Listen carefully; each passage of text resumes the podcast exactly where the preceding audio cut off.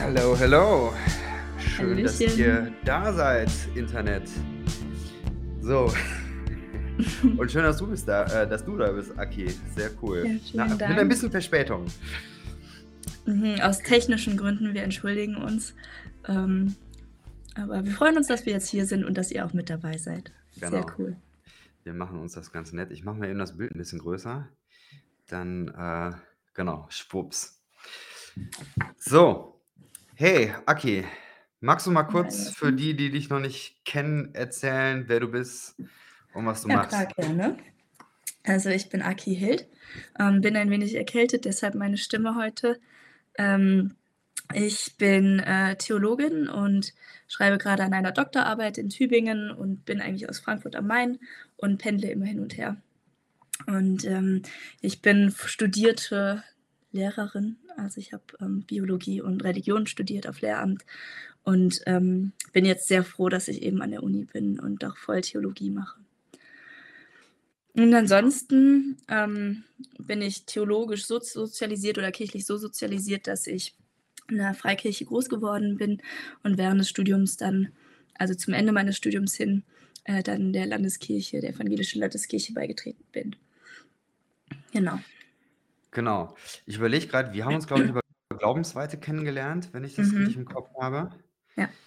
Genau. Und äh, seitdem verschiedene Berührungspunkte gehabt. Genau. Sehr cool, dass das klappt. Ähm, ich habe bei diesem Podcast habe ich das tatsächlich mir so überlegt, dass ich so verschiedene Rubriken habe. Und da würde ich tatsächlich mit einsteigen mit der ersten Rubrik. Und dafür gibt es immer so einen Trailer. Deswegen jetzt Trailer ab. Vermutlich.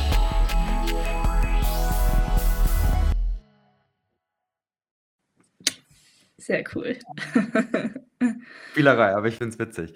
So, vermutlich, was steckt dahinter? Ähm, ich habe mir überlegt, dass äh, man natürlich so verschiedene äh, Dinge über dich im Internet findet. Wenn man ein bisschen rumforschen, da kann man sich eben ein Bild machen, Mhm. aber vielleicht äh, steckt man dann ja auch ganz schnell in so einer Schublade drin.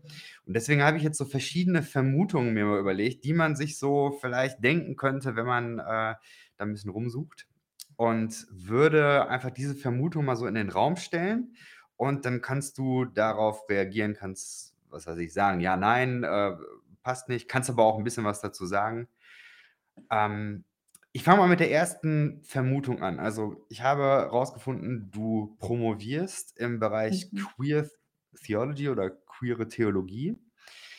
Und deswegen vermute ich, dass du aktivistisch unterwegs bist. Mm, nee, ich würde sagen, nicht so wirklich. Also ich interessiere mich für das Feld, aber ich glaube, ich bin zu inaktiv oder zu passiv, als dass ich aktivistisch unterwegs wäre. Aber ich würde schon sagen, dass es eine politische Komponente hat, sozusagen. Ähm, oder ich würde es eher so formulieren, also ich mache die Doktorarbeit in dem Bereich, weil es mich auf einer seelsorgerlichen Ebene sehr anspricht und ähm, mich sehr beschäftigt, dass diese Menschen doch so häufig noch Diskriminierung erfahren und erfahren haben. Letztlich. Er erlebst du das so in der, ähm, Bubble von TheologInnen, die, äh, diesen Bereich studieren, dass es da vermehrt dazu kommt, dass die Leute aktivistisch unterwegs sind, oder wie siehst du das? Das ist 'ne gute Frage. Also, ich würde sagen, teilweise ja, ähm, aber vielleicht auch eher mit dieser Seelsorgekomponente. Hm, ich finde aber, dass es das auf jeden Fall benötigt. Also, es benötigt da mehr Aufmerksamkeit und mehr Zugewandtheit und, ähm, mehr Zuhören und auch 'ne Stimme für, Mhm. ähm, die Themen der queeren Theologie, weil die ja einfach noch über diese Queerness hinausgeht. Mhm. Also, mir wurde bei ähm, sorry.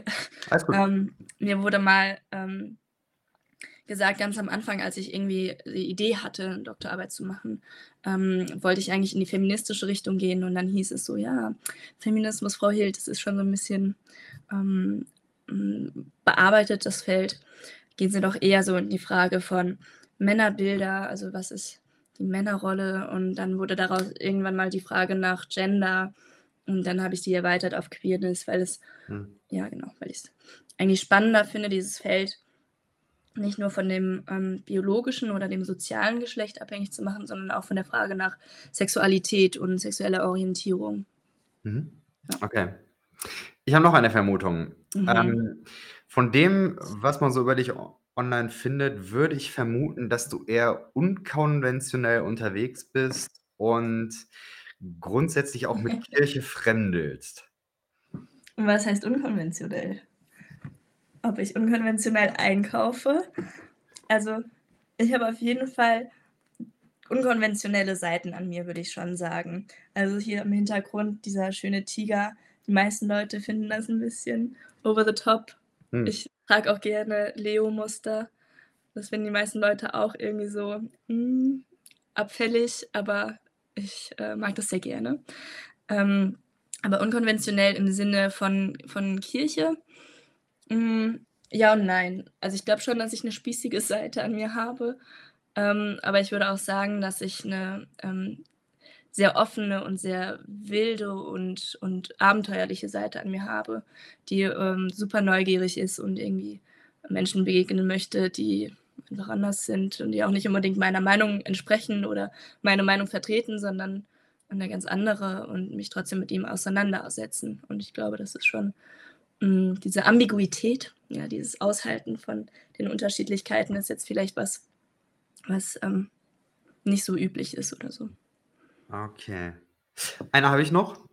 Du machst Mhm. viel in sozialen Netzwerken. Deswegen vermute ich, dass du dein Hobby zum Beruf gemacht hast oder machst. Hm. Hm, in Bezug auf soziale Medien? Mhm. Jein. Also mein Hauptverdienst ist Uni ähm, und nicht ähm, soziale Medien, aber ich habe auch äh, mein Hobby oder ja, ich nutze auch die sozialen Medien als eine Einnahmequelle, so würde ich es mal formulieren. Mhm. Ja. Okay.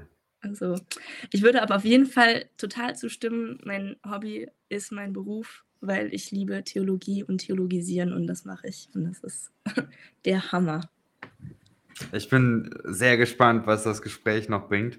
Äh, Freue mich sehr darauf. Ich habe ähm, mir gedacht, ich würde diesen Podcast mit äh, Serien starten. Und die erste Serie habe ich mal genannt, Glaubst du an Gott? Und die Mhm. Idee ist jetzt äh, nicht so sehr, ähm, ja, dann zu gucken, was spricht jetzt für oder gegen Gott, das kann man vielleicht auch machen. Mhm. Weil ich glaube, dass diese Frage eigentlich ähm, überhaupt gar nicht gut zu beantworten ist. Also ich könnte sie nicht beantworten. Ich glaube, dass es wichtiger ist, erstmal die Frage davor zu beantworten, nämlich was meint man überhaupt, wenn man von Gott redet? Und so möchte ich die Frage oder dieses Gespräch so ein bisschen ähm, einleiten oder auch verstehen. Deswegen, ähm, lass uns doch mal einsteigen damit und mal überlegen, was verstehst du unter Gott? Was für ein Gotteskonzept hast du? Mm, Eine einfache also ich, Frage. Ja, so kurz, ne? Äh, zu beantworten. Also ich würde sagen, dass ich ähm, durchaus noch ein sehr personales Verständnis von Gott habe. Also Gott als ein Gegenüber, dem man, ähm, dem, der man gegenüber treten kann oder mit der man in Beziehung leben kann. Ähm, ja, also nicht als etwas nur rein Abstraktes oder ähm, ja nicht ähm, ähm, approachable, also das etwas, was man nicht ähm, ähm, ähm in, mit dem man nicht in Kontakt treten kann. Also durchaus sich, dass man mit Gott in Kontakt treten kann. Hm, ich habe, ich würde auch sagen, es hat sich stark verändert im letzten Jahr. Da hatten wir, ich habe im Bibelhaus, äh, Erlebnismuseum Bibelhaus gearbeitet. Ähm, Kannst du kurz erklären, was das ist? Ich habe es gerade auch erst vor ähm, einigen Tagen äh, kennengelernt. Äh, also, das also ich war noch nicht da, aber. Mhm. Ja, du solltest unbedingt hingehen und dann kannst du auch bei mir eine Führung buchen. Ähm, aber ich habe meistens keine Zeit, aber du kriegst auch eine private mhm. Führung. Und meine Batterie ist fast leer. Einen Moment. Sorry.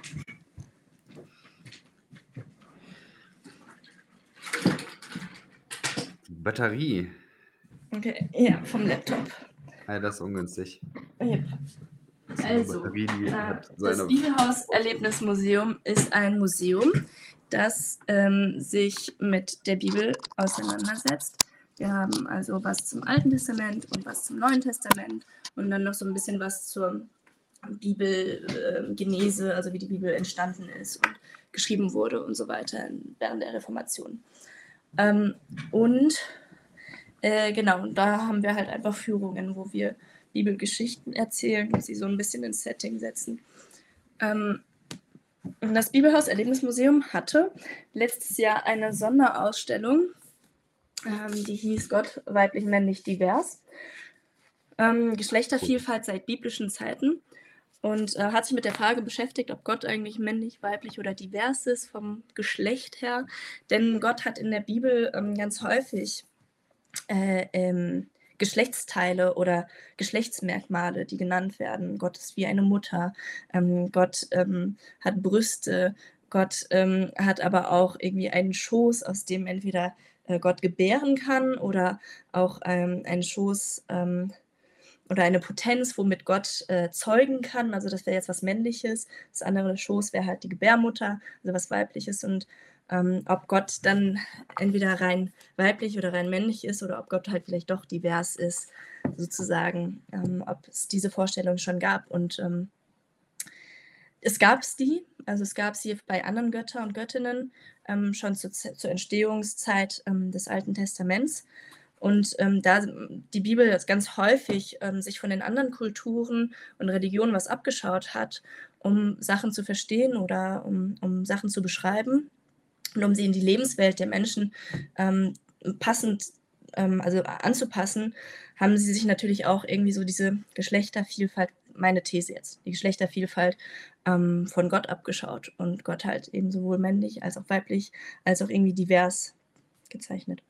Und ähm, da ich doch ein recht männlich geprägtes Gottesbild hatte davor, habe ich jetzt mal angefangen, also mit einer mit so einer Vaterrolle auch ganz häufig verknüpft, ähm, die ich mittlerweile echt nur schwierig noch weiterführen kann, ähm, äh, habe ich jetzt mal angefangen, irgendwie Gott immer wieder mir auch weiblich vorzustellen und mhm. ähm, das macht komplett was anderes mit mir. Also es macht meine, ähm, lässt Gott ganz sehr viel freiheitlicher, sehr viel weniger streng und offener und irgendwie so ein bisschen ja, wilder und äh, ähm, abenteuerlicher darstellen, was ich, mhm. also für mich, das ist das, was es mit mir macht und das finde ich äh, super spannend.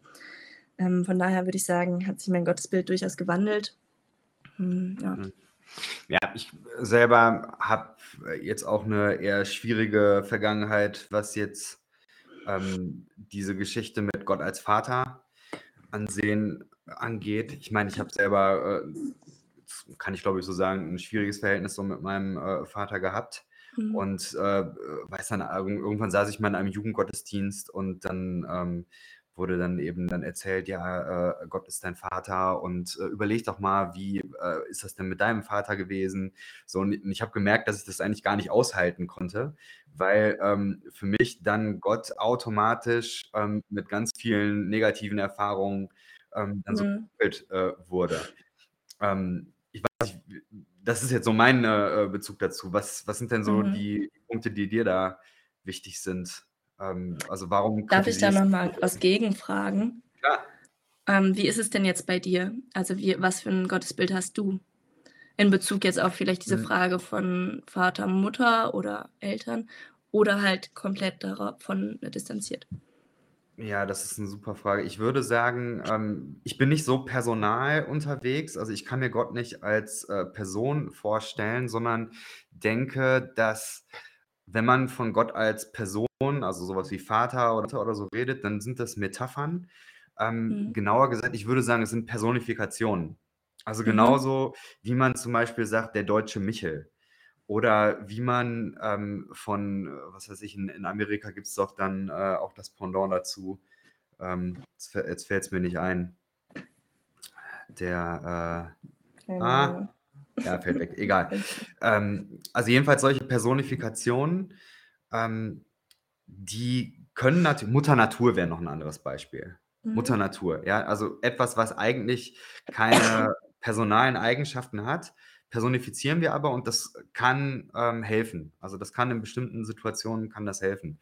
Es gibt, glaube ich, gerade so eine, ähm, so eine YouTube-Dokumentationsserie, wo verschiedene äh, super prominente SchauspielerInnen dann ähm, so Texte vorlesen, die aus Perspektive von Mutter Natur äh, Okay. geschrieben werden sind. Super, Mhm. super eindrucksvoll, Mhm. ähm, grade auch so im Thema Umweltschutz und so weiter. Also von daher, ich kann ich kann diesem Move etwas abgewinnen, ähm, glaube aber nicht, dass, ähm, irgendwo da im im Himmel, Universum oder darüber hinaus irgend 'ne Person, irgend so 'n Wesen rumschwebt.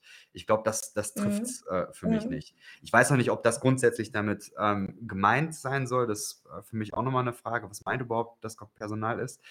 So, aber dann glaube ich, dass in der Menschheitsgeschichte, ähm, die Geschlechter ja 'ne starke, ähm, Machtkomponente, ähm, durchlebt haben. Also, Mhm. sprich Patriarchat. Und ich glaube, dass, ähm, ich also, ich möchte gerne die Bibel daraufhin lesen und möchte eben vergleichen, was ist gängig gewesen in der Kultur, in der diese Erzählungen entstanden sind und was sind vielleicht progressive Ideen, die in der Bibel entwickelt worden sind, also, in diesen in dieser Erzählgemeinschaft entwickelt worden sind, Mhm. die, ich würde mal sagen, prophetisch in diese Kultur reinsprechen. Ja.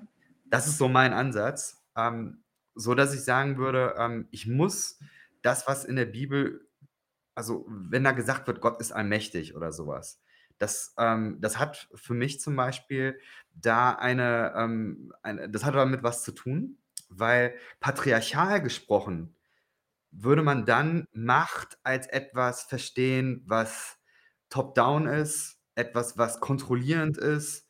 Ähm, dann baut man 'ne Schöpfungsordnung auf. Gott ist ganz oben, dann kommt der Mann, dann kommt, was weiß ich, Mhm.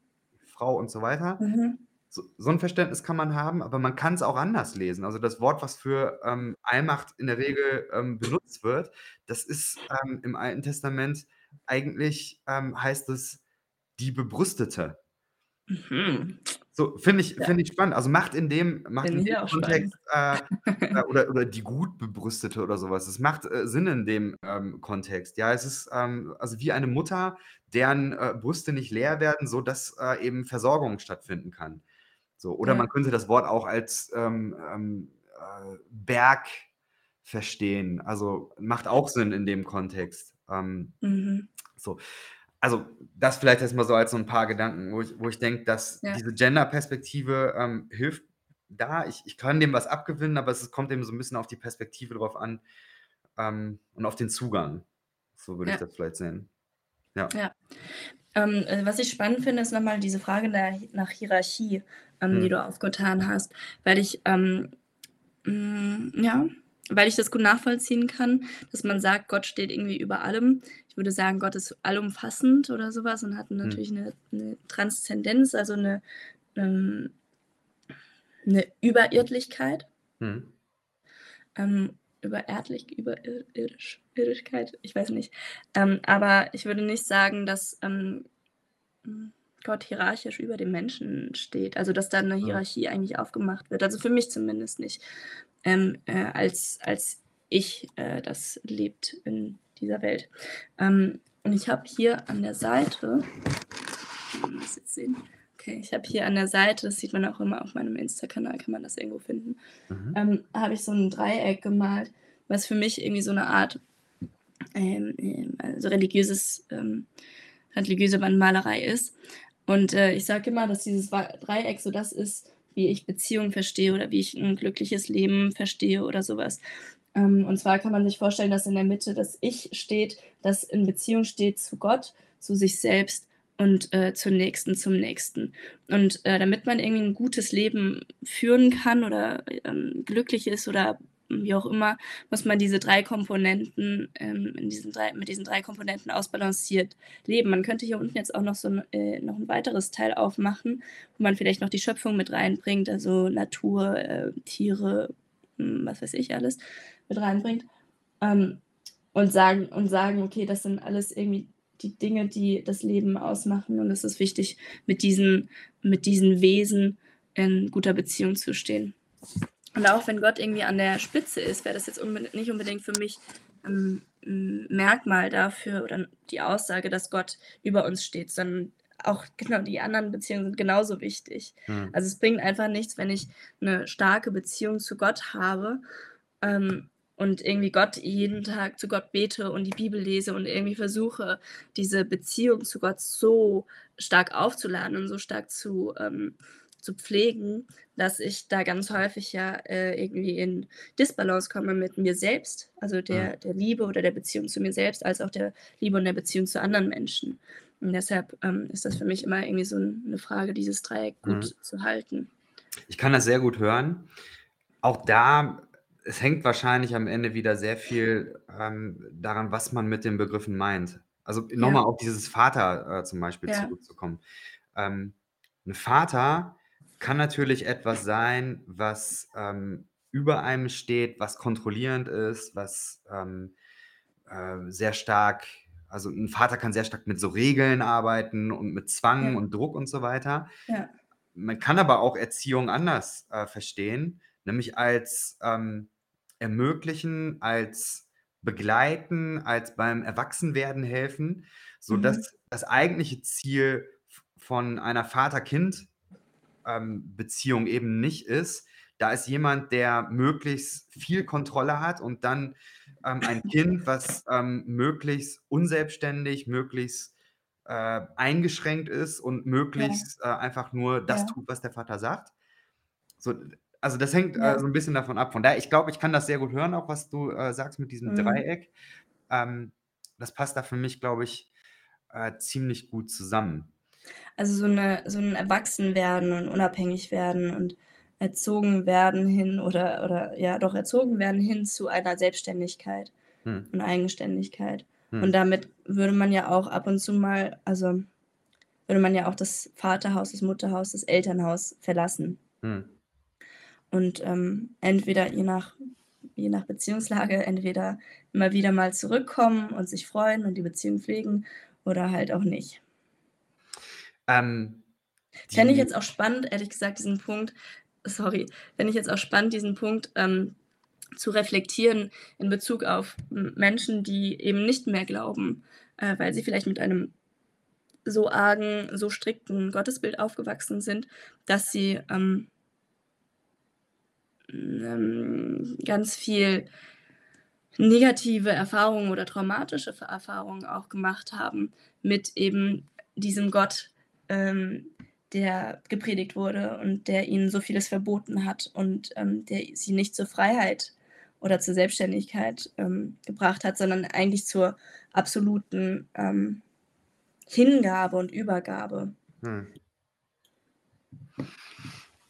Ich ähm, überlege, ich glaube, ich könnte da ähm, gerne mal die nächste Kategorie reinholen.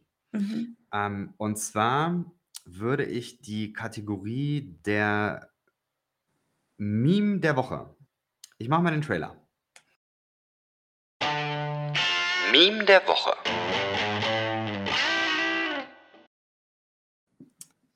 So, ich habe ein Meme rausgesucht und Ja. das ist ziemlich gut, finde ich. Ähm, ich lese es mal vor.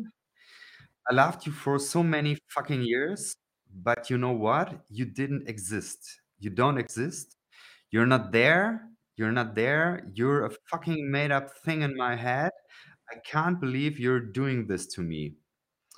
Und das äh, ist irgendwie mit dem Hashtag versehen, äh, Justice for Johnny Depp. Und dann hat jemand geschrieben, I'm so sorry, Johnny, hold on. Ähm, ich finde, das passt sehr, sehr gut. So diese Frage, eine 'ne dysfunktionale, äh, Vaterbeziehung und Johnny Depp hat eben auch eine ähm, sehr dysfunktionale Beziehung erlebt. Weiß nicht, hast du diesen, ähm, Prozess verfolgt oder dieses ganze Äh. Es wurde mir überall angezeigt. Ständig, wenn ich auf Insta gegangen bin oder selbst auf meinen Mail-Account oder so was, überall waren die Nachrichten dazu. Ich habe mir nur ehrlich gesagt so 'n paar Reels angeschaut oder Ausschnitte angeschaut, wo die ähm, wo sie mal im Prozess gezeigt wurden und ich mir gedacht habe: „Wow, das ist so mega ungesund. Das ist so irgendwie so super fake.“ Ich merke auch, da das sind tatsächlich Sachen, ähm, das das ist so 'n bisschen wie so 'n Unfall. Man will Mhm. nicht hinsehen, aber man kann auch nicht wegsehen. Es ist wirklich ganz, ganz schlimm und ich glaube, dass äh, das Positive ist, glaube ich, dass jetzt noch mal viel über toxische Beziehungen und ja, über, ähm, auch, ja, alles, was damit so drumrum ist, äh, diskutiert wird. Ich selber muss sagen, also ich glaube, ich habe wenig Ahnung davon, was bei den beiden jetzt wirklich passiert ist. Und ich habe auch, ich habe es auch nicht so verfolgt, Mhm. dass ich jetzt sagen könnte, ähm, ich kann jetzt äh, mir da eine, eine Meinung zu bilden. Aber mich hat dieses äh, Statement tatsächlich ähm, sehr bewegt. Ähm, Einfach deswegen, weil so diese verschiedenen Komponenten zusammenkommen. Einmal, man hat eine toxische Beziehung. Ich glaube, da kann man sagen, da ist äh, man sich einig. Ja. Ähm, Johnny Depp und Amber Heard hatten eine äh, toxische Beziehung. Und, und dann aber diese Vorstellung, eh, ähm, du, du bist, di, di, dich gibt es gar nicht. Du bist nur ein, ein ähm, du, du bist nur etwas, was in meinem Kopf ist. Es ist nur eine Vorstellung. Und ich habe da ähm, großes Verständnis dafür, wenn viele Menschen damit resonieren, weil ich glaube, das erleben viele Menschen in irgendwelchen Beziehungen, dass man ähm, so in, dass man eine eigene Vorstellung hat von Mhm. Partner, einer Partnerin und irgendwann mit der Zeit merkt, okay, das ist nicht das Bild, was, äh, was der Realität entspricht. Ich habe irgendwie einen falschen, eine falsche Vorstellung und das, was in der Realität ist, das passt irgendwie nicht so zusammen. Und ähm, ich habe mir eben gedacht, als ich das so äh, gesehen habe, das hat ja nichts mit Glauben erstmal zu tun, aber ich habe mir gedacht, irgendwie, das, ist das nicht auch irgendwie die Erfahrung, die Menschen machen, wenn sie ähm, vielleicht in solchen toxischen theologischen Verständnissen aufwachsen und dann irgendwann merken, boah, ähm, das, das passt überhaupt nicht mit der Realität zusammen und irgendwie diesen Gott, den ich mir da in meinem Kopf gemacht habe, den gibt es gar nicht. Das passt mit der Realität nicht zusammen. Weiß nicht, ergibt das Sinn, was ich mir da äh, gedacht habe? Mhm. Also, ähm, ich würde sogar so weit gehen, dass ich jetzt diesen, äh, diesen Post so verstanden habe, dass ähm, Gott gar nicht existiert. Also es geht vielleicht nicht mal um das Bild geht, sondern wirklich dann um die Existenz ähm, Gottes. Ähm, wo ich selbst leider, also leider weiß ich nicht, aber wo ich selbst nicht mitgehen kann oder es bisher in meinem Leben einfach wirklich nicht erlebt habe. Ich kam noch nie an den Punkt und ich hatte schon echt einige Tiefs in meinem Leben, ähm, auch, auch äh, spirituelle Tiefs, wo ich aber ähm, trotzdem nicht an den Punkt kam zu sagen, okay, Gott existiert nicht, Hm. ist nicht existent. Ähm, wenn wir es aber jetzt doch aufs, aufs Gottesbild beziehen, würde ich sagen, ja, also ich wünsche das ganz vielen Menschen, dass ihr Gottesbild, das ähm, konservativ, patriarchal, ähm, also konservativ sage ich immer, äh, meine damit meistens fundamental oder evangelikal, ähm, wobei ich finde, auch ein konservatives Gottesbild darf auch manchmal abgelegt werden. Ähm, aber Menschen, die halt äh, eben solchen, solch ein Gottesbild haben, äh, wünsche ich auch gerne, dass sie es ähm, destruieren, ja, es nicht, ähm, also es verändern. Und ich kann da aus meiner Erfahrung sagen, dass das tatsächlich der Anfang für mich war, ähm, für diesen ganzen Weg, den ich gerade gehe, ähm, als ich angefangen hatte, auf YouTube so, ähm, also ich hatte auf YouTube, ich hatte viel YouTube konsumiert während meines Studiums und ähm, habe dann ähm, gab's, dann gab es irgendwann mal so eine Zeit, wo sich ganz viele YouTuberInnen, vor allen Dingen aus den USA oder aus englischsprachigen Raum, geoutet hatten und irgendwie vor, unter Tränen gesagt haben, dass sie schwul sind oder trans und dass das ihnen so schwer fiel, weil die Familie das teilweise nicht akzeptiert hat oder weil die Gemeinde, auch die religiöse Gemeinde, die christliche Gemeinde das ähm, ähm, verteufelt hat oder ähm, ne, als Sünde angesehen hat. Und die haben da geheult und haben gesagt, aber ich kann es nicht mehr länger und ich will es nicht mehr länger. Und dann habe ich irgendwann mal gesagt, boah, das, also die Meinung, mit der, die homophobe Meinung, mit der ich aufgewachsen war, war, ähm, dass Menschen so nicht geboren werden, sondern sie werden, ähm, wenn dann so, also sie sind eigentlich nie homosexuell oder sowas, sondern irgendwas ist in ihrem Leben passiert, irgendwas Traumatisches, dass sie so geworden sind. Und ähm, das ist aber nicht der Fall. Ja? Also biologisch betrachtet und psychologische äh, Wissenschaft hat bisher nur herausgefunden, dass Menschen einfach so zur Welt kommen. Hm. Und die mit diesen Neigungen. Und dann habe ich irgendwann mal so gesagt, boah, ein Gott, ähm, der Menschen ihre Sexualität, ihr Ich-Sein nicht ausleben lässt und ihnen damit im Prinzip sagt, du bist homosexuell, du darfst aber nie eine Beziehung führen und du darfst nie Sex haben mit einem Mann oder mit einer Frau, ähm, also je nach ne, Geschlechtlichkeit. Hm. Ähm, du darfst es nie ausleben und nie erfahren. Also, so 'ne grausame Gottesvorstellung habe ich wollte ich nicht haben, habe ich abgelehnt und dann hatte das alles angefangen, ähm, sich zu verändern. Ähm, und bis hin zu meinen eigenen Erfahrungen, meinen eigenen Gotteserfahrungen, wo ich also, ich bin sehr ich bin adventistisch aufgewachsen. Das bedeutet, ähm, dass wir ganz viele, ähm, äh, mosaische Regeln und Gesetze gehalten Mhm. hatten. Also, wir haben zum Beispiel den Schabbat gehalten, den Samstag als Ruhetag von Freitag Sonnenuntergang bis Sa Samstag Sonnenuntergang. Wir haben kein Alkohol, kein Nikotin, keine Drogen nehmen dürfen. Ähm, natürlich kein Sex vor der Ehe, bestimmte Speiseregelungen, ähm, bestimmte, ähm, Aufforderungen hin zu einem frommen Leben mit viel Gottesdienst und Gebet und was weiß ich was. Also, viele Do's und Don'ts. Mhm. Und, ähm, äh, nach 'ner Trennung, von nach der ersten Trennung von mir, also, nach der Trennung meiner ersten Beziehung, ähm, habe ich, äh, Rotz und Wasser geheult und habe irgendwie gesagt: „Boah, das kann alles nicht so stimmen, wie ich aufgewachsen bin.“ Und hatte dann einen Moment in dieser ganzen Trauerphase ab der Trennung, äh, wo ich ähm, wo ich freitags abends von der Uni nach Hause gefahren bin und die Sonne war schon untergegangen. Und irgendwas in mir hat mich so getrieben also, ich sage das immer, das ist äh, ich erzähle das immer als Geistkraft, Mhm. also, als Heilige Geistkraft oder Gottes Geistkraft. Die hat mich so getrieben zu sagen: „Okay, ich gehe jetzt schwimmen, das ist mein Hobby. Ich gehe jetzt schwimmen in dieses Schwimmbad am Freitagabend, obwohl eigentlich jetzt schon Sabbat ist und, äh, ich das nicht machen dürfte, den Regeln nach, mache ich das jetzt einfach. Ich muss das jetzt machen, das geht nicht anders.“ Und ich habe mich umgezogen, also, bin bin hingefahren, habe mich umgezogen, bin ins Wasser gesprungen und ich habe so geheult. Ich dachte, jetzt müsste eigentlich der Himmel aufbrechen und mich, äh, irgendwie mit 'nem Blitz treffen oder so was, weil ich jetzt dieses Gebot ganz bewusst breche und ganz bewusst damit, äh, verstoße gegen Gottes Willen. Und ich dachte mir, da muss jetzt muss mich Gott irgendwie verlassen haben und es muss was Dramatisches passieren.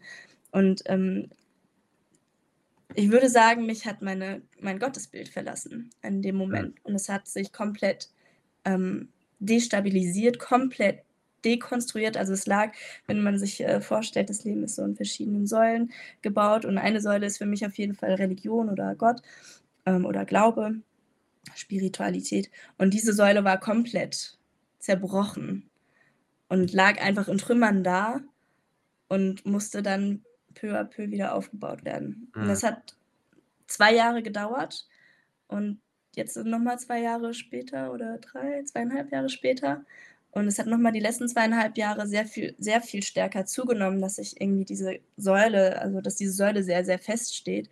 Und seit 'nem 1/2 Jahr ist sie eigentlich ziemlich ja, wieder ziemlich sehr also, ziemlich gefestigt mit 'nem komplett anderen Gottesbild, wie ich ja schon irgendwie erwähnt hatte, ne? Mhm.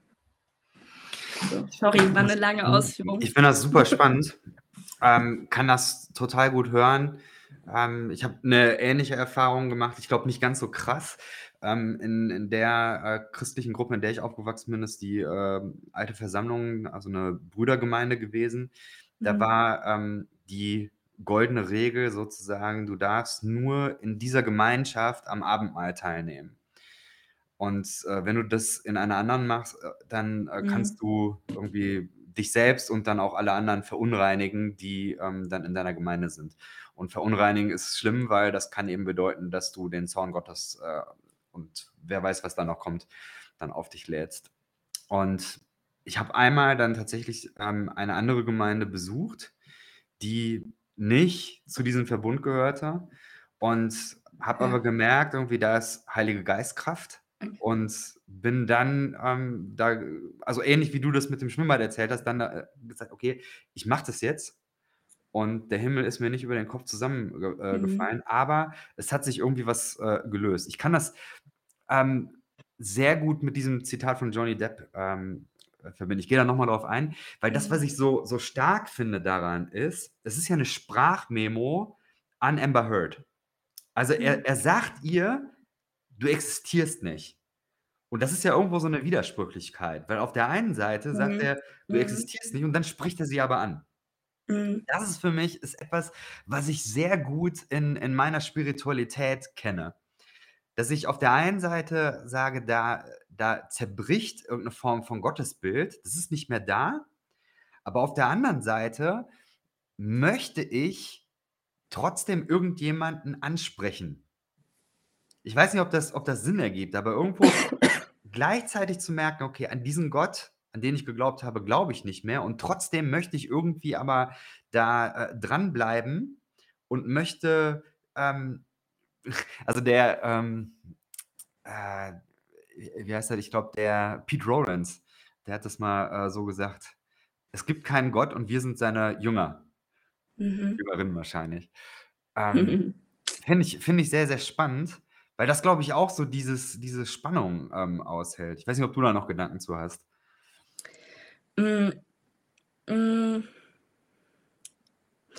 also, ich glaube also, ich ich glaube, ich kann mit dieser Ambivalenz persönlich nicht so nicht so viel anfangen, zu sagen, ähm: „Ja, Gott, du existierst nicht.“ Ähm, ja, und damit halt widersprüchlich zu sein, zu sagen: „Ja, du existierst nicht, aber ich adressiere dich trotzdem.“ Ähm, ich glaube, ich könnte besser damit einhergehen zu sagen: „Ja, Gott du also, Gott existiert nicht.“ Ähm, und finde den Aspekt super spannend, ähm, von von Gläubigen oder ehemaligen Gläubigen, die sagen: „Ne, das war eigentlich ist nicht mehr da, also, ist nicht da, war eigentlich nie da.“ Und das ist 'n kompletter ähm, ja, 'n kompletter Betrug gewesen oder 'n Mhm. kompletter Reinfall. Ähm, weil ich also, genau, ähm, kann ich mit besser umgehen als mit dieser Ambivalenz. Und ich frage mich halt, warum das bei mir ähm, also, warum bei mir dieser Punkt nie gekommen ist. Ähm, und ich habe wirklich viel Scheiße erlebt, aber das kannst du ja wahrscheinlich auch Ja, klar. äh, kannst auch 'n Mhm. Liedchen von singen, ja. Also, ganz viel ähm, ganz viel, ähm geistlichen Missbrauch, religiösen Missbrauch in ähm, in Bezug auf Gott oder mit Bezugnahme auf Gott um Gottes Willen. Ähm, aber trotzdem, trotz dieser ganzen Dekonstruktion hat also hatte ich nie den Moment, wo ich gesagt habe: „Ja, okay, du existierst nicht.“ Mhm.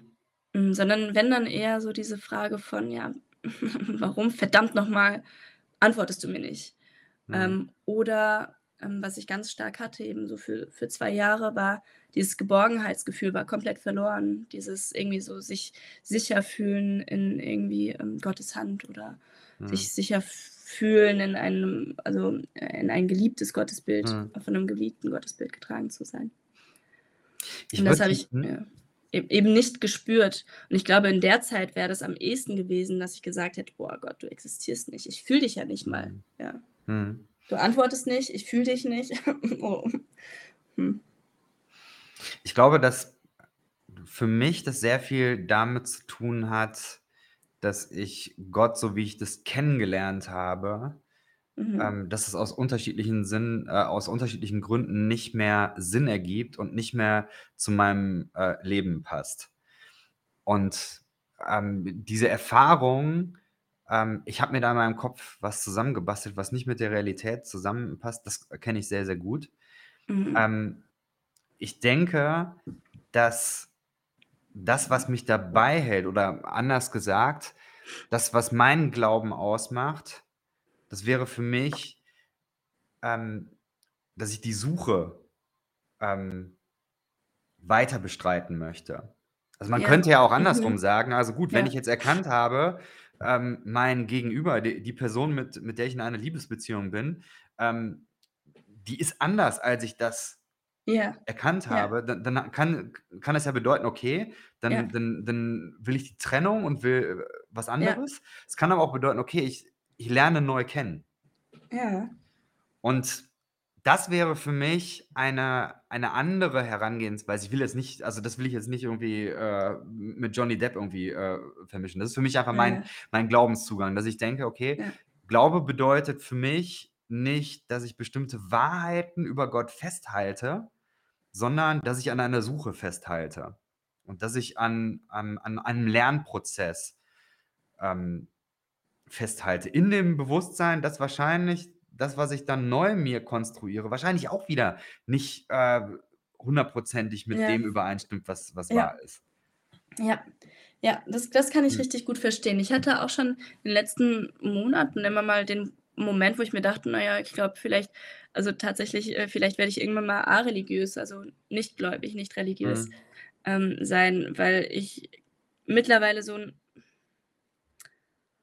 offenes Gottesverständnis habe oder so 'n ja, so so 'n flexibles, dynamisches, was auch immer, Mhm. Gottesverständnis habe, dass ich mir das, ähm, durchaus vorstellen kann, dass das vielleicht doch alles irgendwie Mhm. nicht ist oder konstruiert wieder. Es ist natürlich auch wieder konstruiert von mir und von meinen Erfahrungen. Also, es ist ja, äh, klar, dass mein Gottesbild nicht ähm, nicht unabhängig entsteht und Mhm. besteht. Und dann zu sagen also also zu sagen, Gott ist vielfältig, ist eine Sache, oder man sagt, Gott ist beliebig. Und dann Mhm. ist die Frage: „Okay, wenn Gott beliebig ist, ist Gott denn dann existent?“ So.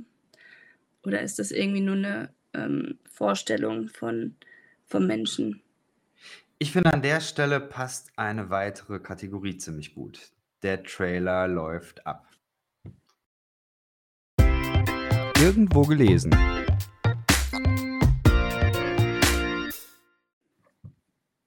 Irgendwo gelesen. Ich habe ein paar Dinge, äh, rausgesucht. Ähm, ich fange mal an mit etwas, das ich dir vorher nicht geschickt habe, und zwar mit Karl Rahner. Der hat mal gesagt: „Der Komma der Zukunft wird Mystiker sein oder sein.“ Ist 'n, äh, strammer Satz. Ja. Du hast auch gesagt, dass du über, ähm, Mystik gerne, äh, nachdenkst und äh, und das dein Ding ist, weil also vielleicht Ja. den Bogen dazu. Ich glaube, wenn wenn man in diesem Gespräch ist: „Was ist denn jetzt Gott? Wie wie wie geht es dann weiter?“ Auch wenn man vielleicht dann solche, ähm, ja äh, Zersetzung, Risserfahrungen hat Mhm. ist für mich die Frage: Kann man Gott neu zur Sprache bringen? Kann man neue Worte finden, ähm, mit denen man Gott irgendwie ansprechen kann oder mit denen man Gott auch für sich ja, handhabbar hört sich das zu also nicht im Sinne von, dass man's wieder neu definiert, aber ich glaube, Mhm. es ist wichtig, irgendwie 'ne Sprache dafür zu finden, was man mit Gott meint. So, aber ich weiß nicht, ob das jetzt auch dein Mhm. ist, wenn's um Mystik geht. Ähm, Also, ja, ich finde tatsächlich, dass es ganz gut passt jetzt, äh, grade hinein in das, was ich zuletzt gesagt Mhm. habe. Also der Frage, ob ich nicht vielleicht irgendwann mal halt, hm, areligiös werde und, ähm, würde sagen, dass grade die Mystik derzeit es einerseits verhindert und andererseits auch möglich macht. Weil die Mystik letzten Endes, ähm ähm, ein Zugang ist also mein meines Verständnisses nach ist Mystik ein Zugang oder eine Perspektive auf Spiritualität, auf, ähm, ähm, religiöses Erleben, das, ähm und dann auch erklären oder, ähm, Erklärung finden für für das, was passiert, der, äh, mir persönlich ganz, ähm lieb ist, weil er so schön den Menschen, ähm und den Menschen mit menschlichem Körper und menschlichen Bedürfnissen und Sinneswahrnehmungen, ähm, in ins Auge fasst. Also für mich ist Mystik das Verständ das Verständnis davon, dass man, ähm, Spiritualität, Gott, ähm, auf, ähm, ganz vielen verschiedenen Sinnen mit ganz vielen verschiedenen Sinnen wahrnimmt und, ähm, teilweise auch es, ähm, gar nicht alles erklären kann oder fassen kann, weil man's einfach erleben muss und spüren muss. Und das ist das, was wo ich sage, einerseits, ich glaube nicht, dass ich irgendwann mal areligiös werde, weil ich schon so viele Sachen erlebt habe, die, äh, spirituell waren, also auch auch e emotional und körperlich durchlebt habe. Ähm, und gleichzeitig, ähm, gibt das aber halt auch die Möglichkeit zu sagen: „Ja, okay, vielleicht ist es ja irgendwann mal ja, ist es ja irgendwann mal losgelöst von das, was ich Gott nenne oder was ich bis dahin Gott genannt habe.“ Wie, äh, lebst du Mystik? Also was hast du da irgendwelche Übungen oder So, wir Methoden machen oder jetzt was weiß ich? Übungen zusammen. Bitte holt euch alle ein Kissen, setzt euch auf den Boden und sprecht mir nach.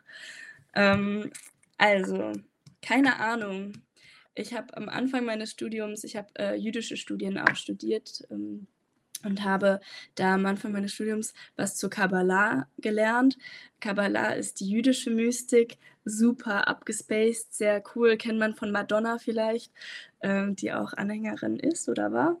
Ähm, und die Kabbala ähm, hat so coole Übungen auch rausgegeben, wo man ähm, mal äh, sich, ach, ich weiß nicht mehr, ob das zur Kabbala passt oder ob ich das irgendwann bei, bei meinem Neue Testament-Prof äh, gehört hatte, äh, wo man ähm, sich ähm, in eine andere Körperposition begibt als die übliche, um bestimmte Texte zu lesen oder Gebete zu halten, um äh, irgendwie Gott nachzuspüren, indem man zum Beispiel sich auf den Kopf stellt ähm, und ähm, schaut, was passiert, indem man eben ähm, dem Körper nachspürt. Und ich würde sagen, das ist am ehesten mein Ratschlag an, ähm, an Übungen oder sowas, dass man Körper, den Körper wahrnimmt und mit dem Körper geht einher, gehen einher, also sowohl die, hm, ähm, die, die Körperteile, ja, ähm, als auch die Emotionen, die passieren, als auch, ich würde es auch noch in die Psyche, also die Psyche mit reinnehmen. Ähm, ja, und das lernen wahrzunehmen. Hm, ich, äh, habe solche Erfahrungen tatsächlich noch nicht so wahnsinnig viel gemacht. Ich habe einmal, ähm, Mhm. von, ähm, Lumen, das ist der, ähm, Klaus Motoki Thon, der hat einmal, äh, ein Wochenende, äh, gemacht, äh, wo wir auch so 'n Körperscan gemacht haben. Das Wochenende Mhm. nannte sich „Search Inside Yourself“. Ähm, super spannendes Programm und ich merke, dass dass ich mich auf solche Sachen, äh, schwierig einlassen kann. Das ist irgendwie nicht so mein ähm, mein Zugang. Mhm. Ähm, ich glaube aber, dass mir das gut täte, wenn ich es könnte. Ich denke mir manchmal, ich bin da ich bin da nicht spirituell musikalisch. Äh, hat das ja mal ich weiß gar nicht, wer gesagt. Egal. Also, das können wir natürlich sehr gerne zusammen ausprobieren. Ich bin immer bereit, äh, das mit dir zu machen. Ähm, vielleicht auch mal auf Instagram dann doch angeleitet. Ähm, ich also, wenn du also 2 Punkte, Mhm. äh, womit fange ich an? Ich fange mit dem letzten an. Äh, musikalisch. Also, Musik ist auf jeden Fall 'ne Sache, die mich unheimlich berührt und wo ich schon ganz viele mystische Erfahrungen gemacht habe. Ich war jetzt Mhm. das letzte Wochenende bei Rock am Ring, ähm, wo ich auch spirituelle Erfahrungen gemacht habe im Flow der Musik, in diesem krassen gemeinsamen, ähm, Tanzen und Singen und sich hingeben und, äh, die Emotionen auch durchleben. Ich hatte einige aufgestaute Wut, die ich dann weggetanzt habe und die wo ich wirklich ergriffen war von dem, was Mhm. passiert war. Und das würde ich durchaus als als, ähm, spirituelle Erfahrung nennen und vielleicht kann man es auch eben in die Mystik hinein ähm, ähm, ja, hineinversetzen. Also, Musik ist da auf jeden Fall 'n großes Element. Geht dir das geht dir das auch so, Ich bin Musik ja, äh also ich bin ein großer Missionar, was das Apple Tree Garden Festival angeht, Mhm. weil das, äh, für mich das Event schlechthin ist. Ich weiß, die ganzen frommen Leute, die laufen im ersten äh, 1. August-Wochenende alle immer zum Freakstock. Mhm. Ich bin dann am liebsten nicht im Freakstock, sondern zeitgleich findet eben immer das Apple Tree Garden Festival statt. Und das sind für mich tatsächlich so Momente, wo ich das auch sehr krass erlebe. Ich glaube, das ist schon etwas, was ich spirituell, ähm, nennen würde. Ähm, ich habe da manchmal eben so diese Erfahrung, ich ich glaube, das ist 'ne Art von Trance, aber ich habe mir das immer anders vorgestellt. Ich habe immer früher gedacht, so Trance, das ist etwas, wo man völlig weggetreten ist und überhaupt irgendwie so in 'ner Ja. anderen Welt ist. Ich habe eher das Gefühl, ähm, dass ich da Momente erleben kann, wo ich absolut im Hier und Jetzt bin und wo alles, was so sonst irgendwie ablenkt oder so, was überhaupt gar nicht, ähm, präsent ist, sondern ich bin einfach komplett im Moment. Und das ist, glaube ich, grundsätzlich bei Musik so, also grade auch beim beim selber Mhm. Musik machen. Ich habe, äh, recht viel in Bands gespielt und, ähm, merke auch, dass das tatsächlich etwas ist Musik funktioniert ja nicht, wenn du nicht im Moment bist. Also, Mhm. wenn du wenn du Mhm. anfängst, drüber nachzudenken, bist du nicht mehr tight. Dann, äh, Mhm. sch bist du entweder zu schnell oder zu langsam, sondern du musst im Prinzip ausschalten, du musst du musst da sein im Moment. Ja, das ist das ist ein intensiveres Reinspüren, finde ich, und nicht so sehr ein ein Weggetretensein. Und das das finde ich, sind Mhm. sehr, sehr tolle, äh, Momente. Das Ja. das, äh, finde ich ganz stark. Ich glaube, klar, viele Menschen erleben das bei, äh bei Worship-Veranstaltungen. Ich glaube, das sind auch Ja. Veranstaltungen. ähm, wenn die Texte stimmen würden und die Musik Ja. nicht so sehr ins Schlager-Pop ginge, dann wäre ich da, glaube ich, auch, äh, sehr viel äh, dann wäre das mehr mein Ding so, ja. Ja. Das kann ich sehr Ja, gut kann. Kann ich voll verstehen. Ich finde auch Worship also, da hatten wir ja auch schon, äh, so privat mal drüber gesprochen, ähm, weil ich vor 2 Wochen auch beim Christival war und seit Mhm. Ewigkeit mal wieder Worship gehört habe und dann auf auf'm auf'm auf der Heimfahrt nach Hause und so habe ich dann auch wieder Worship gehört und die Tage danach waren mir dann noch so, ähm, irgendwie, ähm, „10,000 Reasons“ oder so was im Kopf geblieben, ja. Mhm. Und die habe ich dann gepfiffen und dann hat 'n Freund, ähm, der auch dekonstruierter Christ ist oder, Agnostiker eigentlich eher, ähm, hat dann gesagt: „Hm, spannend, dass du jetzt grade irgendwie das im Kopf hast.“ Und ich war so: „Oh, okay, ja stimmt.“ Ich, äh, habe das irgendwie grad so im im Kopf und das ist mir st stecken geblieben, weil die Texte halt eigentlich echt schrecklich sind. Die Melodien sind ganz nett und auch teilweise Mhm. richtig schön, aber die Texte sind immer dieses ganze strikte, ne, Gottesbild, dieses Mhm. Übergeben und irgendwie nicht mehr Mensch sein und die Bedürfnisse zurückstecken und irgendwie nur noch Gott sehen und so weiter. Mhm. Ganz schrecklich. Also, haltet euch nicht unbedingt an die Texte, sondern, ähm, schreibt sei eigene dazu. Ähm, ja, so viel dazu. Ich weiß gar nicht mehr, welchen wo der Zirkel herkam. Ähm, und aber 'n zweiten Punkt, den ich noch ansprechen wollte was war das? Wo kamen wir her? Wir kamen über. Festivals von mhm, ja, sag. Ne. Wir kamen irgendwie wir kamen von Übungen Mhm. Achtsamkeit. Mhm, Achtsamkeit auf den Körper. Also, einmal dann würde ich jetzt dir sogar, äh, Mut zusprechen und sagen: „Jason, du hast ja anscheinend schon, ähm, diese Fähigkeit, auf deinen Körper zu achten oder dich da doch in so 'ne, hm, Emotionalität reinzugeben, zumindest mit Musik, ähm, wo der Körper ja auch damit verbunden ist, grade wenn du auch selbst Musik machst, ne? Ähm, und dann aber die andere Frage oder dann dann, ähm, äh, weitere Übungen hin zur ähm, zur Achtsamkeit. Ich mache tolle Achtsamkeitsübungen. Es wurde mir schon, ähm, häufiger angepriesen. Ähm, meist im heilen Zustand waren die Leute, die mit denen ich diese Achtsamkeitsübungen gemacht habe, ähm, auch christlich, by the way. Ähm, aber die waren total begeistert, äh, davon, wie sie auf einmal irgendwie alles angefangen haben zu spüren. Da fängt man dann an bei den Zehen und geht dann über zu dem Fuß und zu dem Gelenk und so. Und das dann meistens verknüpft mit irgendwelchen Fantasiereisen. Also, man kann es gibt ganz tolle Übungen, ähm, die man erst mal verbal durchführen kann und, äh, wenn man sich darauf einlässt, würde man das eben auch an seinem Körper spüren.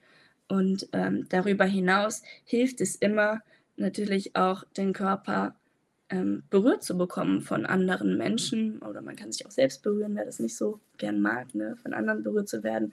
Es ist natürlich super, wenn man, ähm, ähm, genau, sich da selbst auch berühren kann und einfach seinen Körper mal anfängt, ähm, wahrzunehmen auf verschiedenen Ebenen. Mhm. Ja. Ja. Ähm, ich finde es mega, äh, spannend.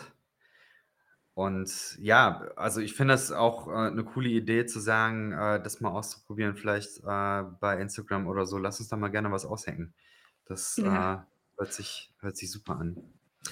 Ich würde noch eine Kategorie eine letzte Kategorie, äh, reinschmeißen und deswegen Trailer ab.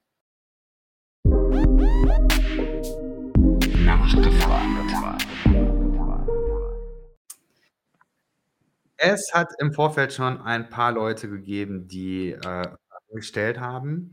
Und auch im Chat gibt es bereits 'n paar Fragen, ähm, zum Beispiel die Frage, ob man Fragen stellen darf. Ja, darf man. Äh, die kommen tatsächlich hier auch an und da, äh, kann man was machen. Ich, ähm, habe auch bei Instagram, ähm, schon 'ne Fragerunde gemacht. Da kamen 'n paar. Mhm. Ähm, ich stelle mal eine, und zwar: „Woher glaubst du, nimmt die Mystik ihre Ideen?“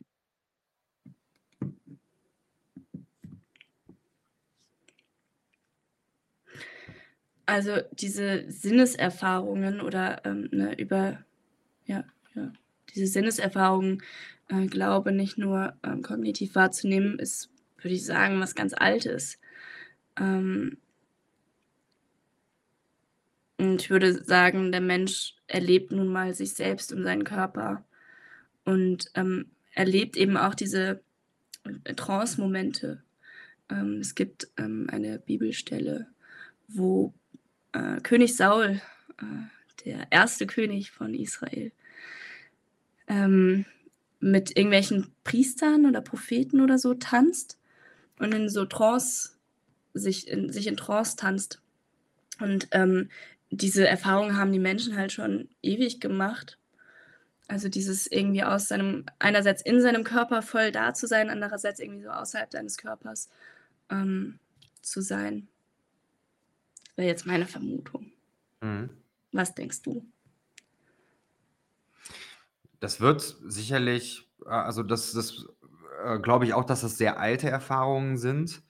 Ähm, wo das genau herkommt, finde ich 'ne spannende Frage. Habe ich ehrlich gesagt mir noch nie drüber, äh, Gedanken gemacht. Mhm. Also, woher kommt so dieser dieses Ekstatische? Woher kommen diese ähm, diese spirituellen Erfahrungen oder diese mystischen Erfahrungen, die ja auch sehr krass, äh, sein können, Mhm. ähm, äh, wo man dann irgendwann anfängt, so übernatürliche Kategorien aufzumachen. Finde ich super Ja. spannend. Ähm, keine Ahnung, ähm, wo das herkommt. Ähm, aber es ist scheint ja irgendwie im Menschen angelegt zu sein. Also, es ist ja nicht nur so, dass es das im Christentum gibt, sondern das ist das ist 'ne Okay. menschliche äh, Sache. Also, Ja. Spiritualität scheint Ja. irgendwie im, ähm, Menschen verankert zu sein.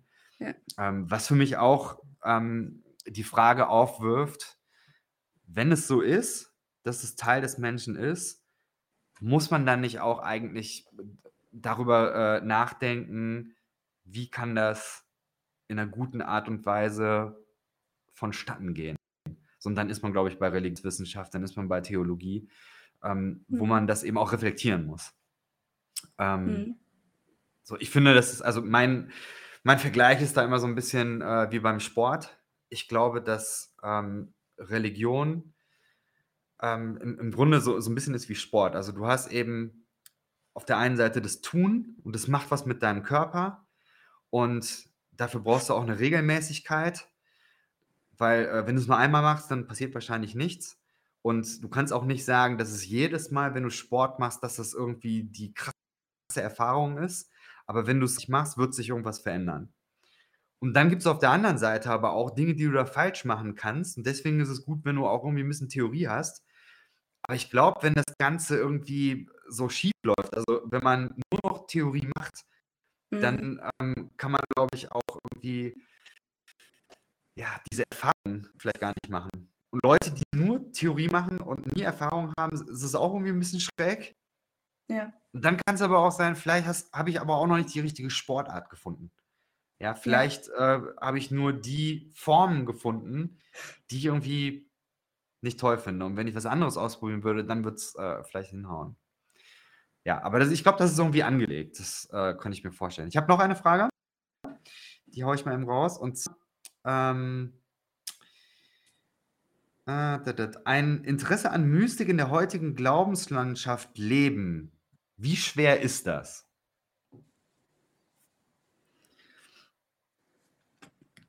Kommt drauf an, würde ich jetzt sagen. Also, ich meine, du kannst auch gerne als 1. beantworten, wenn du magst. Aber, ähm, ich hätte s ansonsten gesagt, kommt halt drauf an, wo du jetzt also, was ist jetzt Glaubenslandschaft? Christliche Glaubenslandschaft, hm, unterschiedlich schwierig. Hm, andere La Glaubenslandschaften also, darüber hinaus ja super einfach, so mit irgendwelchen, ähm, Yoga, buddhistischen, hinduistischen, ähm, Formen, die, ähm Mystik oder mystische Körperübungen oder so was schon inhärent haben in, ähm, ihrem Glaubenskonzept. Dann würde ich Mhm. sagen, es ist ja super einfach. Du kannst es ja auch losgelöst von irgendwie 'ner Religionsgemeinschaft erleben. Es gibt so viele Yogastudios und so weiter, die, Mhm. ähm, Meditation anbieten. Und Meditation ist für mich ganz häufig hat also, ganz häufig 'n mystischen Aspekt. Hm, ja.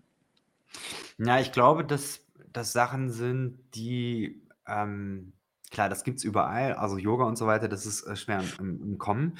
Aber ich glaube, dass das Sachen sind, die eben auch 'ne christliche Entsprechung haben können. Also Mhm. gerade Yoga wird äh, von so manchen wirklich spannenden Leuten ähm, gerade aufgegriffen und die machen christliches Yoga. Also Ja. vielleicht nennen die das nicht so, aber im Grunde ist es Yoga aus einer christlichen Ja. Haltung, aus einer christlichen Sicht, aus einer christlichen Brille, Ja. ähm, wo man eben auch versucht, ähm, die Dinge, die da besprochen werden oder das, wie man das Ganze framed, Ja. das wird dann in äh, christliche Sprache oder in Sprache, die irgendwie mit dem Christentum, die, die da nahe ist, äh, verbunden. Und ich, f- ich habe da einige Sachen miterlebt, ich finde das unglaublich gut. Ja, Ja. und äh, ich glaube, dass das, dass es gibt im Christentum, ja, oder auch ähm, solche Naturexerzitien ähm, Ja. konnte ich auch miterleben. Ähm, ich glaube, dass es, dass es funktioniert.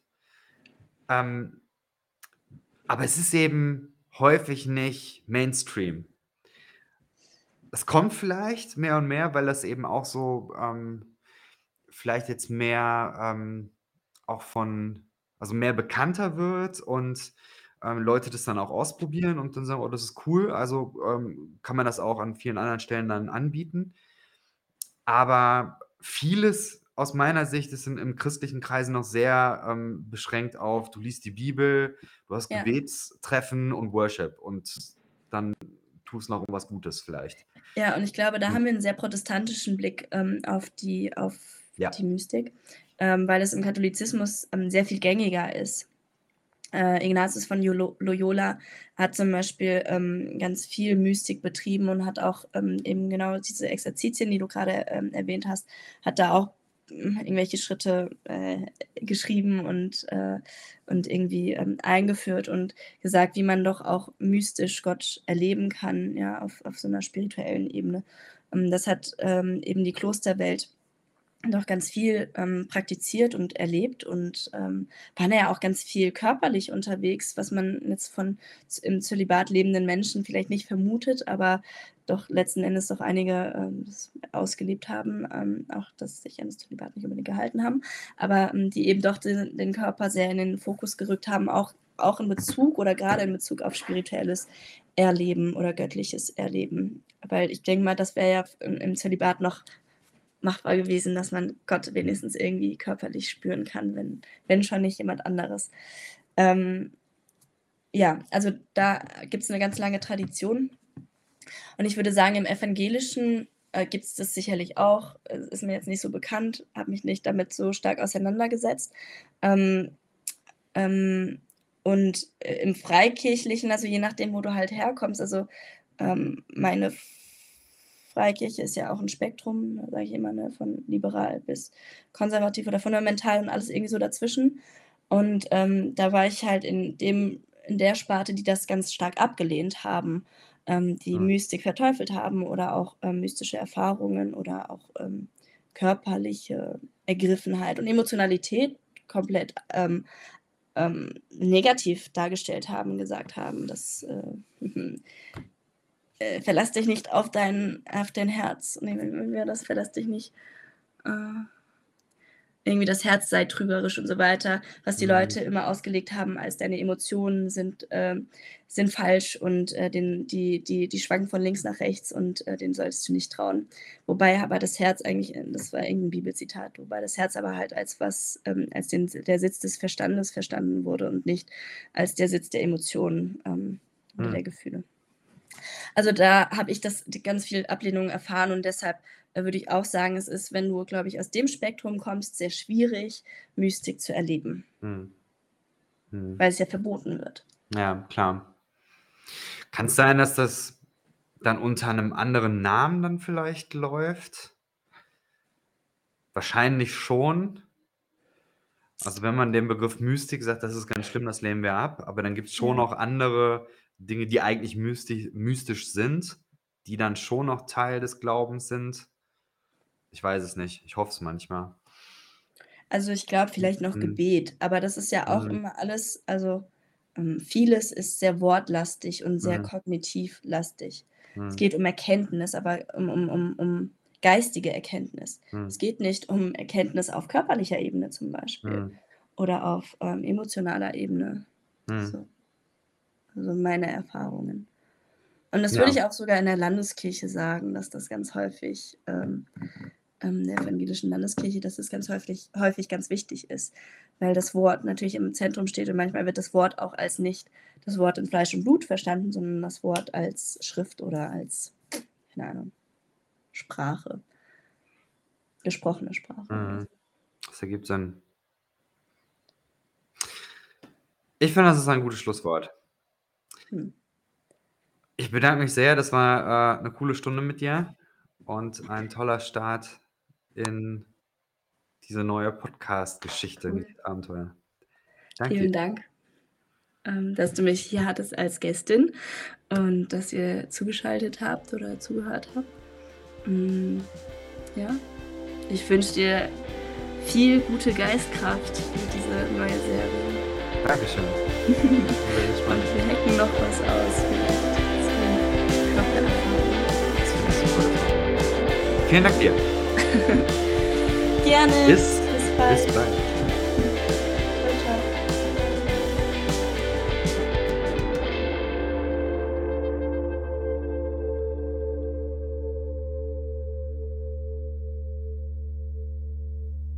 Dieser Podcast ist Teil des Ruach Jetzt Netzwerks.